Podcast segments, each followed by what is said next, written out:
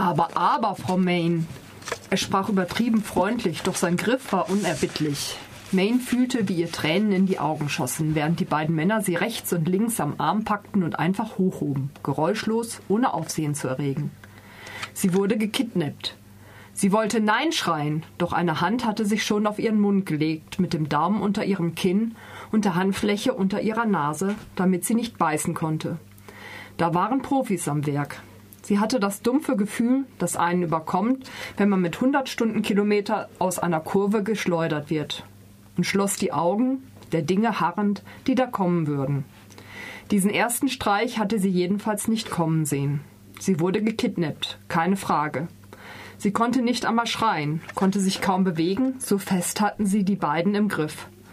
Sie dachte, ich bin alt geworden und gab ausschließlich sich selbst die Schuld an ihrer misslichen Lage.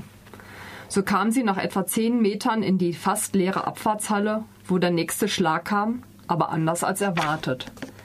Sie hörte jemand mit eindeutig südfranzösischem Akzent He, ihr dort rufen. Dann vernahm sie auch schon das dumpfe, hohle Geräusch von Faustschlägen. Jemand kam ihr zu Hilfe. So beginnt der äh, Krimi von John Amillar, alias John Meckert. Angel Main ist am Bahnhof, um ihre Tochter Colette abzuholen. Der Mann, der ihr zu Hilfe eilt, ist ihre verflossene Jugendliebe Felix und der Vater von Colette. Wenn man nun vermutet, dass es sich hierbei um eine gutbürgerliche Scheidungsfamilie handelt, die zufällig Opfer einer Entführung werden soll, täuscht man sich doch sehr. Angèle Main, die Witwe des Comte, hält in der Pariser Unter- und Halbwelt die Fäden zusammen. Nur ihr Ex, der aus der südfranzösischen Provinz nach Paris kommt, ist ein harmloser Beamter, der nach dem Tod seiner Frau bei einem Kaufhausbrand Rachepläne hegt.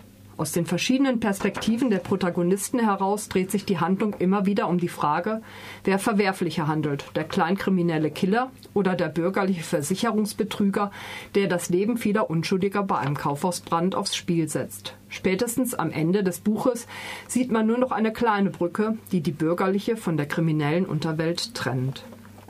John Amilar schrieb hier einen Krimi, der weit abseits von Klischees mit teilweise absurden Handlungen den Leser immer wieder überrascht. Die Schurken bekommen sympathische Züge. Da sitzt Jo mit Colette beim Himbeereis und verliebt sich. Zwischendrin steht er auf und erschießt einfach mal so zwei Kleinkriminelle einer verfeindeten Gang. Felix als Zeuge erhält somit die Möglichkeit, Rache an den Mördern seiner Frau zu nehmen. Colette mischt fleißig mit, um mit ihrem geliebten Joe eine bürgerliche Existenz beginnen zu können. Die Liebe zu Colette lässt Jo an seinem Dasein zweifeln. Statt die verfeindeten Auftragskiller zu erschießen, sitzt er mit ihnen zusammen und philosophiert. Es kommt nochmal ein Zitat. Du brauchst dich wirklich nicht zu beschweren, Jo. Mit Riton Godot fährst du wirklich in der ersten Klasse. Finanziell gut abgesichert, Sozialleistungen und Anerkennung im ganzen Viertel. Wir dagegen hangeln uns so von einer Woche zur nächsten, das kannst du mir glauben. Wenn du deinen Käse fallen lassen willst, dann fange ich ihn noch in der Luft auf. Sie kratzten schon die Teller aus. Das Cassoulet und das Verdauungsschlückchen hatten ihn erst richtig Appetit gemacht. Es kommt überhaupt nicht in die Tüte, auf die errungenen Vorteile zu verzichten, sagte Jo. Mein Alter weiß wirklich, wie der Hase läuft bei, dieser, bei diesen Gewerkschaftssachen.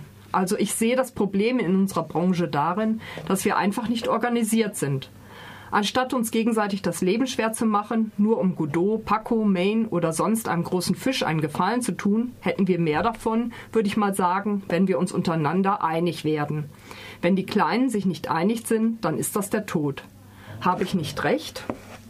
Dies war aus Jean Amelard auf Godot wartet keiner von Helm Gerner übersetzt 2010 zum 100. Geburtstag des Autors John Meckert im Conte Verlag erschienen.